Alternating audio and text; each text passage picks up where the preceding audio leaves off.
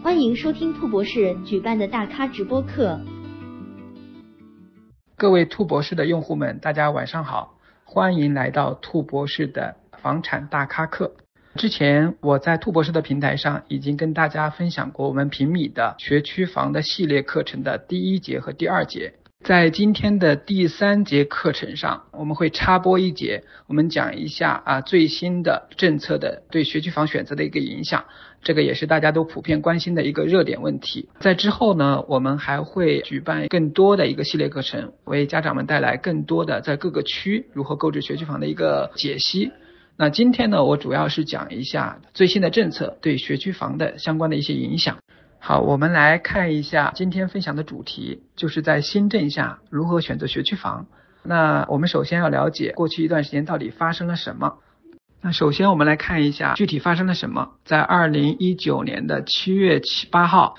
国务院和中共中央发表了一个新的意见，就是关于深化教育教学改革、全面提高义务教育质量的意见。这个意见呢，重申了并且加强了很多观点，其中影响最大的，各位家长最关心的话题，就是这个第十七条，呃，上面说民办义务教育学校招生纳入审批地统一管理，与公办学校同步招生，对报名人数超过招生计划的，实行电脑随机录取。那今天呢，我们来一个一个做一个解析哈，所以一时间呢，就是对家长的影响是很多的啊。家长们最关心的一个话题呢，主要是第一个，民办到底会不会摇号，公办会不会摇号，是小学还是初中啊来摇号，对后续的教育格局到底有些什么样的影响？对于一些正在啊规划学区房购买的家长们来说啊，他们自然就会有这样一个问题：学区房还要买吗？怎么样买？首先，我们来分析一下这条政策的出台的背景。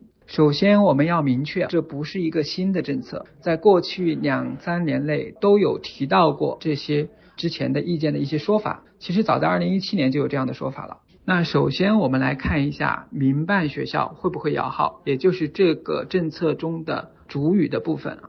不过呢，我们要对这次意见呢要有一个更高的重视，因为本次发文的级别是非常高的。它是国务院和中共中央这个级别的，甚至超越了教委、教育局这个层面，而且他在意见中明确的去掉了引导，他是说要实行，不是引导实行。所以呢，我们预计啊，这个政策大概率会立刻得到执行的。那我们也看到，这个政策出台以后，银川市政府就立刻执行了，它执行了一个民办初中的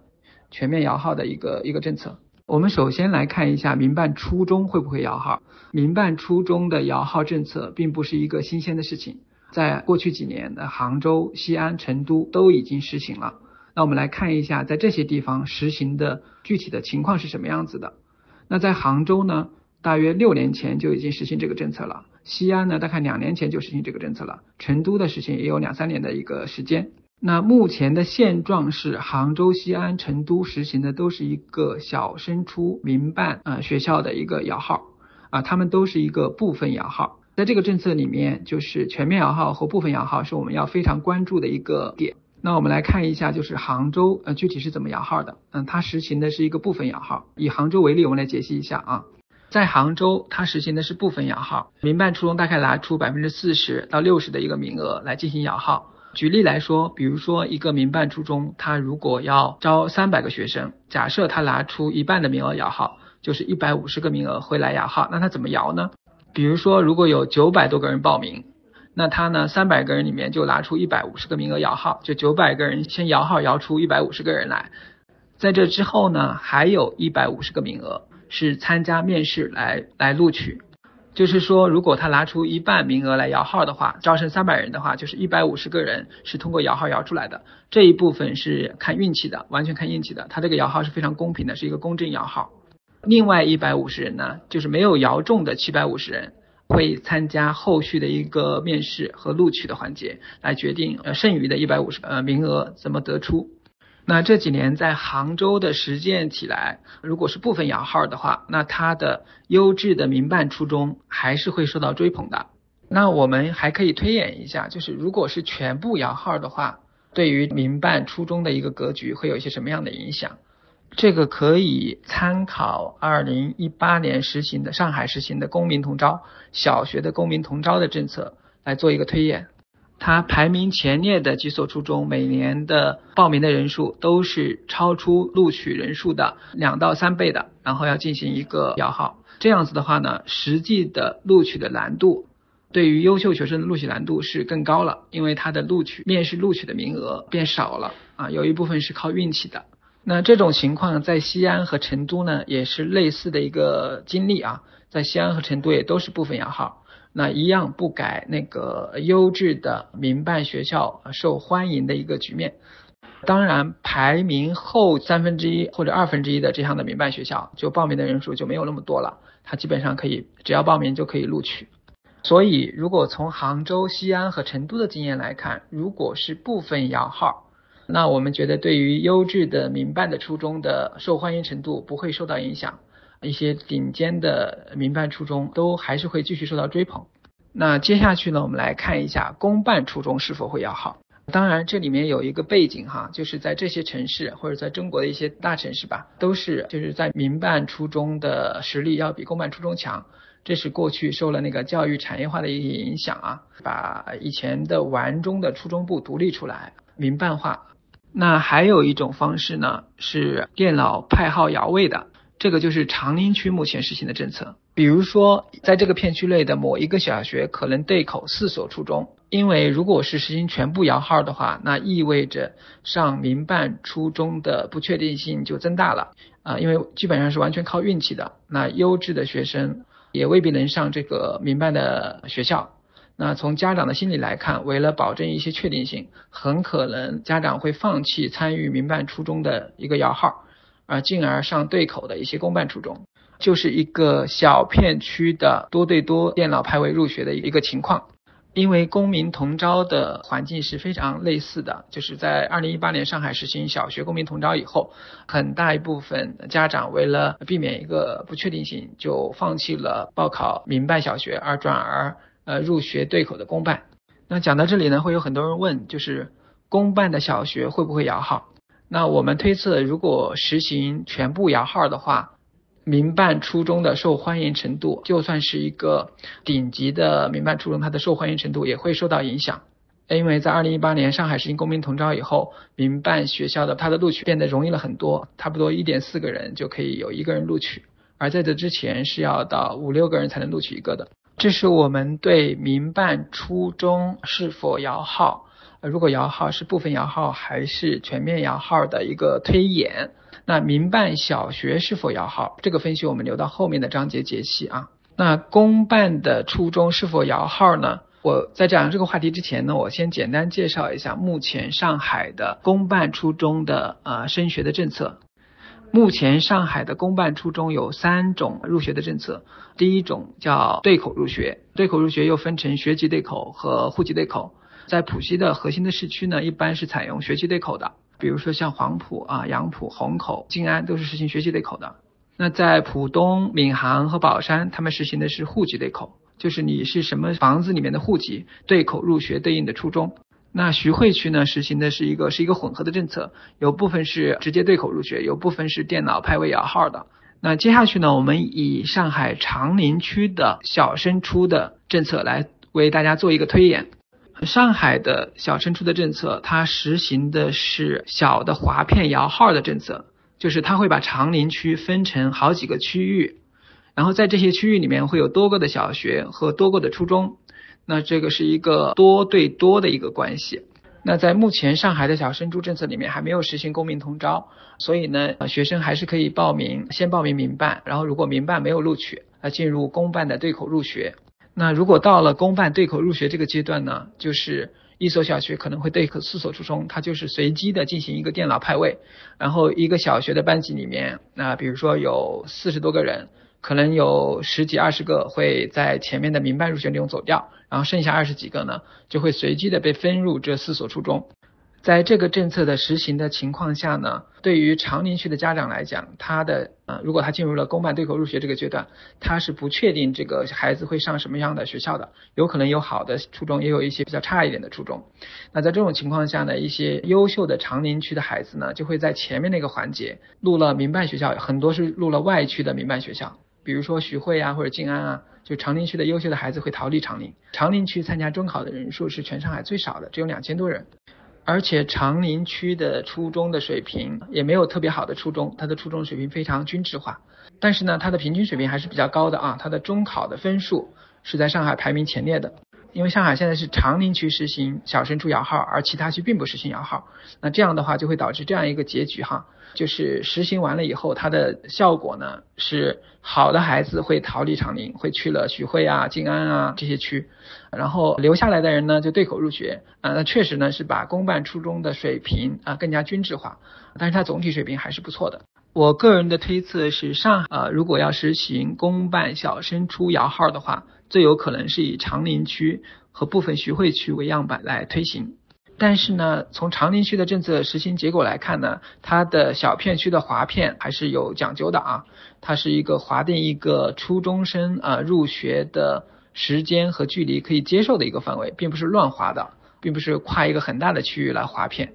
所以我相信呢，就是我个人推测呢，就是上海的市政水平会比较高，不会实行一个小学划片入学这种情况。那我个人的判断呢，我觉得公办小学是不会摇号的，因为公办小学应该还是以一个对口入学为主啊。因为小学生就是国家强调的还是就近入学，如果是有个两三公里范围内的一个摇号的话呢，对于孩子上学的一个接送会是一个很大的问题。尤其是上海的小学都放学很早的，有些两三点就放掉了，早晨送那还好，但是如果小学是实行划片摇号的话，对于放学以后的接送，对于尤其是那些双职工的家庭，呃，这个就太痛苦了。那接下去呢，也会有很多人会问，就是民办的小学会不会摇号？那我个人的判断呢，我觉得民办的小学在未来摇号的可能性也还是比较大的。那假设真的是公办小学也实现划片摇号，啊，这里也是有一个样板的，就是北京，北京是实行了多校划片。那这个多校划片以后会有什么样的影响呢？北京实行的政策以后呢，公办小学水平普遍比较高的区域的学区房会受到追捧啊。对于区域内有公办学校和好的小学和差的小学混杂的区域呢，它会有一个小学区房的房价会有一个参差不齐的一个表现。那接下去呢，我们来总结一下。这个政策对上海教育格局的一个影响。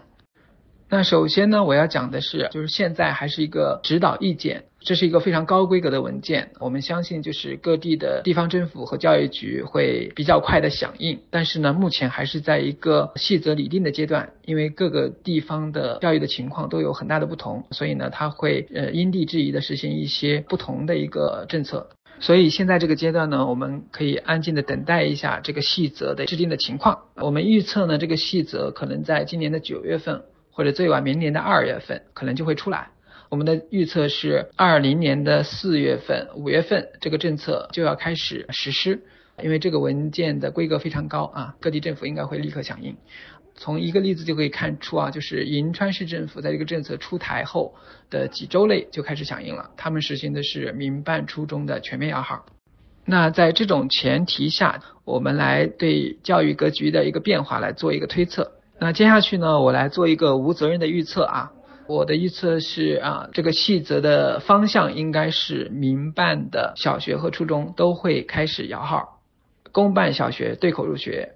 然后公办的小升初会采用长宁的划片派位录取的方式来呃招生，且这个政策会对二三流的民办起到一个不利的影响啊，让二三流的民办的初中的招生和小学的招生会更加的有难度。接下去呢，我们来看一下学区房具体该怎么选，在这样的新政的背景下，我们的学区房到底该怎么选呢？民办摇号到底是部分摇号还是全面摇号？这一块很难预测，我可能更倾向于在政策的初始的一两年内，应该是一个部分摇号，然后我们再观测是否会摇摆到全面摇号。我们推测这个政策出台的本意呢，是为了国家希望啊我们的学校更加均衡，降低啊家长的择校的热潮，也把这个竞争啊从越来越积雪的提前的竞争推迟到初中。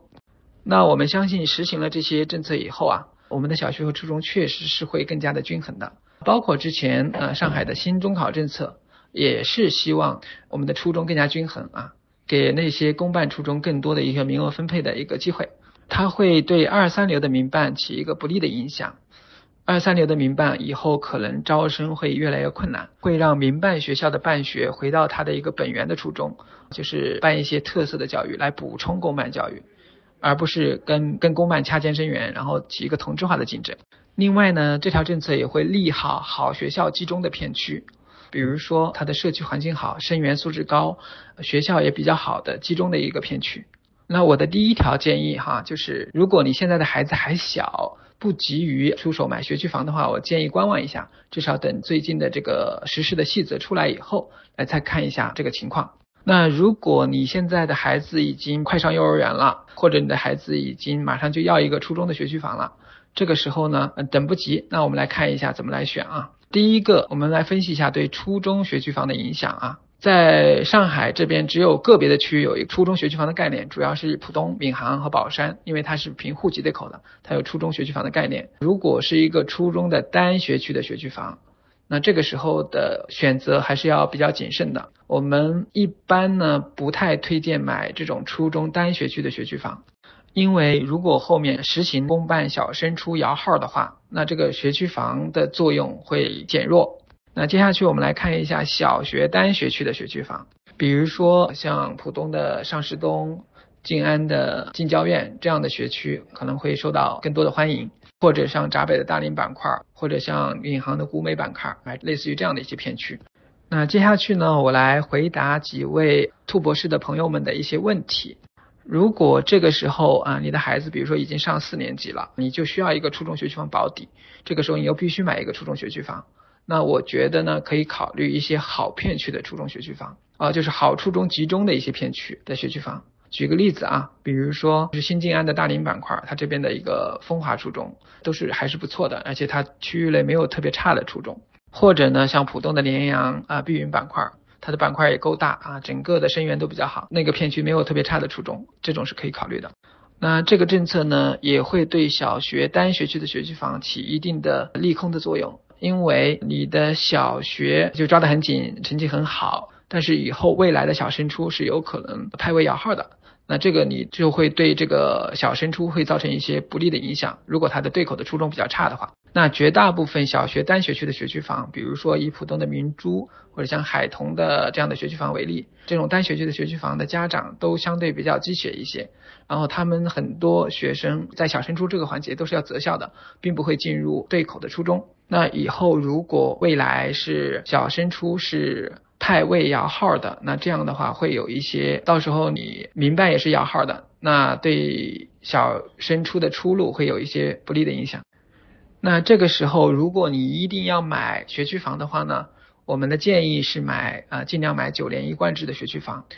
九年一贯制是在这个政策上比较利好的一条，就是它相对啊小升初环节是比较。确定的，呃，第一个问题呢，其实我在刚才的分享中已经都讲到了。从小学对口初中的政策来看，在浦东呢是户籍对口，在杨浦是学籍对口。还有一个选择，如果你这时候一定要买学区房的话呢，尽量买好好小学和初中集中的片区，比如说啊浦东的联阳和碧云、原生这些板块，它的好学校比较集中啊。呃，那这个就是我今天的一个大致的分享内容。我们讲了一下这个呃新政是怎么回事儿，呃可能的对教育格局的一些影响。那在这种前提下，我们怎么来选学区房？目前学区房的政策还没有变化，我们要等细则。目前上海的学区房政策还是小学公办小学对口入学，公民同招，民办小学平面式录取，然后小升初是公办小升初是对口或者派位入学。啊，民办的小升初也是有录取、面试录取的环节。好，第二个问题就是，首先我们看一下杨浦，杨浦是学籍对口的，没有初中学区房这一说啊。如果你要考虑初中学区房的话呢，你在选学小学学区房的时候就要选好兼顾初中。那这样的话可以考虑杨浦的上音啊，而且它还是九年一贯制的。比较适合在当前的这个环境下来选择。那如果说在浦东的话呢，它是有初中学区房这一说的。那主要是考虑建平实验、上师东、晋才实验、晋才北这样的一些学区房。建平西的总校、晋才北、上师东都符合六百到七百万品质两房的一个预算。第三个问题，其实刚才在分享中都涉及到了，民办我认为很快就会摇号，至于是全面摇号还是部分摇号，这个不好说，我们要看细则。最终目标的落实情况啊，我觉得公办的小升初可能会像长宁区那样严禁。学区房还是有价值的，就是它首先是我们认为公办小学的对口入学的概率还是非常非常大的。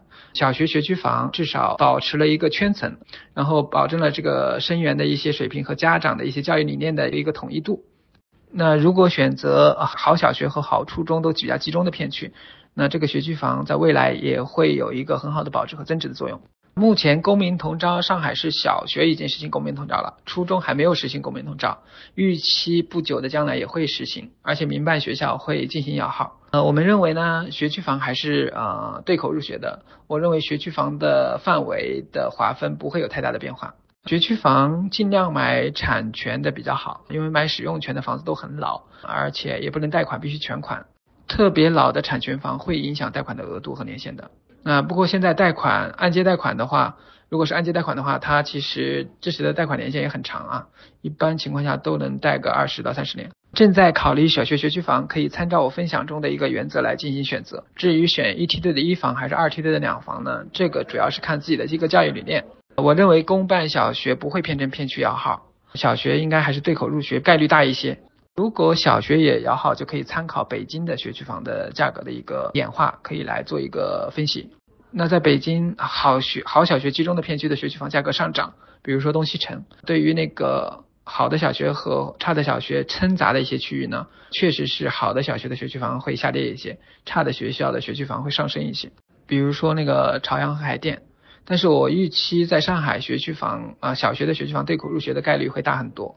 所以不用过于纠结这件事情，该买学区房的还是要买啊。你如果不买的话，你还是没有更好的选择，可以考虑买整个片区都是好小学的学区房。如果实在担心这个问题的话，初中单学区的学区房这个概念只有在浦东、闵行或者是宝山这些区域才有。那我们。讲初中单学区房，主要是指的是浦东或者闵行的单学区。那如果选择一个初中的单学区的学区房，首先它的功能性是比较单一的啊，只对上初中这件事儿有用。那我们完全可以经过一个好的规划呢，在买小学学区房的阶段，就把初中的学区也可以考虑到。那这样就没必要单独再买个初中单学区了。那如果实在是没有初中学区房，要买一个初中单学区的话呢？那这种情况下，万一以后实现公办小升初摇号，那这个单学区的学区房的作用会会减弱，就是你买这个学区房也进不了这个初中，这样的话意义就不是很大了。那如果在现在这个阶段，比如说你的孩子已经到四年级啊，或者快五年级了，那你实在需要一个初中单学区房，那这个时候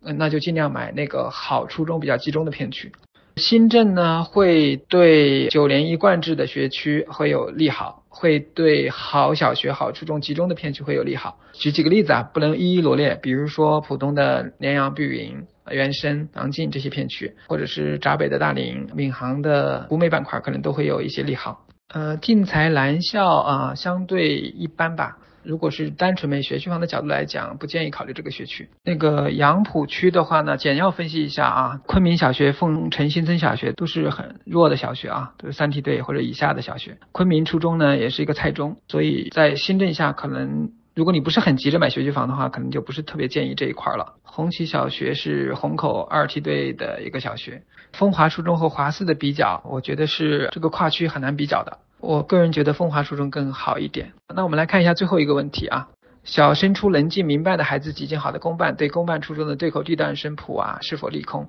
我觉得如果是地段生普娃的话啊，不管是在以前或者是现行政策下，都谈不上特别的利空吧，应该跟他们的处境没有特别大的变化。在现在的情况下呢，地段生的普娃基本上进的是平行班，那平行班中考的出路不会特别好。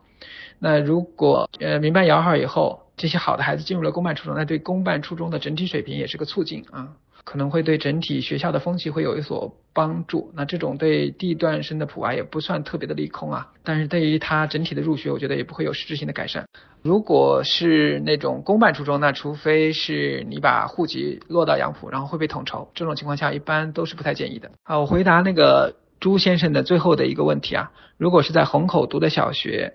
可不可以跨区域到杨浦读初中？在现行的小升初政策下，是可以跨区的啊。你可以就是小升初通过报考民办学校到杨浦区去读初中啊。比如说你在虹口读四中心，你完全可以有机会去读南师附大。好，那非常感谢大家的一个参与哈。啊，接下去我们还会和兔博士合作，进行更多系列的学区房的课程，也非常欢迎大家继续关注啊。在下周六和以后啊，我们都会举行各区教育格局的一个解析。因为大家如果买学区房，最终还是要落到一个行政区的，我们需要对这个行政区的教育格局和升学的路线有一个清晰的了解，才能规划我们学区房的一个买入。好的，谢谢大家。